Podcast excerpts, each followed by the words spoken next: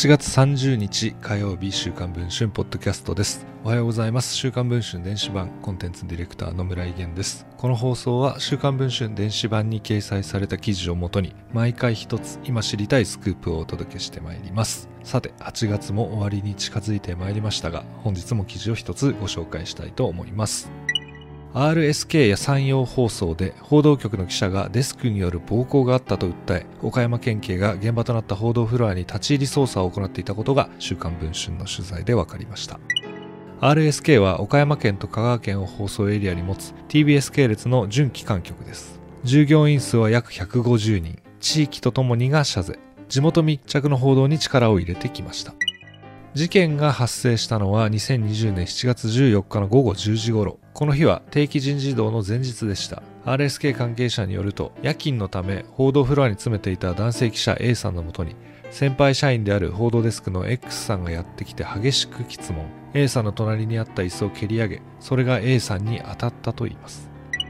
X 氏は翌日から報道局で勤務する予定でしたが移動してくる自席に前の使用者の荷物が置いたままになっていた。そこで X 氏が A さんに荷物の片付けを要求したところ A さんは僕のものではないのでできませんと拒否。すると X 氏は激高してお前は俺にここに来るなと言っとるんかと言い放ったと言います。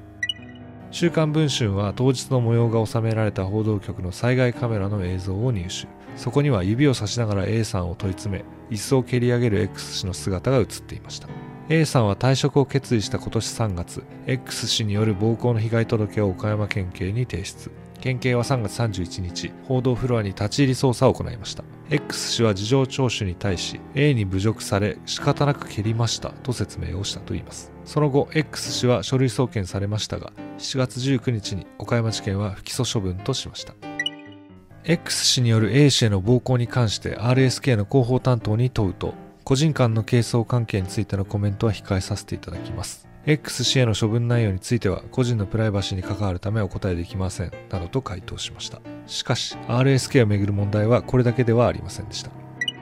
現在配信中の週刊文春の電子版では暴行を会社に訴えた A さんが受けたパワハラの詳細そして新人男性アナウンサーが飲み会の席で裸踊りを強要された疑いについて報じています。また週刊文春の電子版では X 氏による暴行の瞬間動画を公開しています。週刊文春電子版の会員になっていただきぜひ記事と動画確認をしていただければと思います。それでは本日の週刊文春ポッドキャストこの辺りで終わりたいと思います。また次の放送を楽しみにお待ちいただければ幸いです。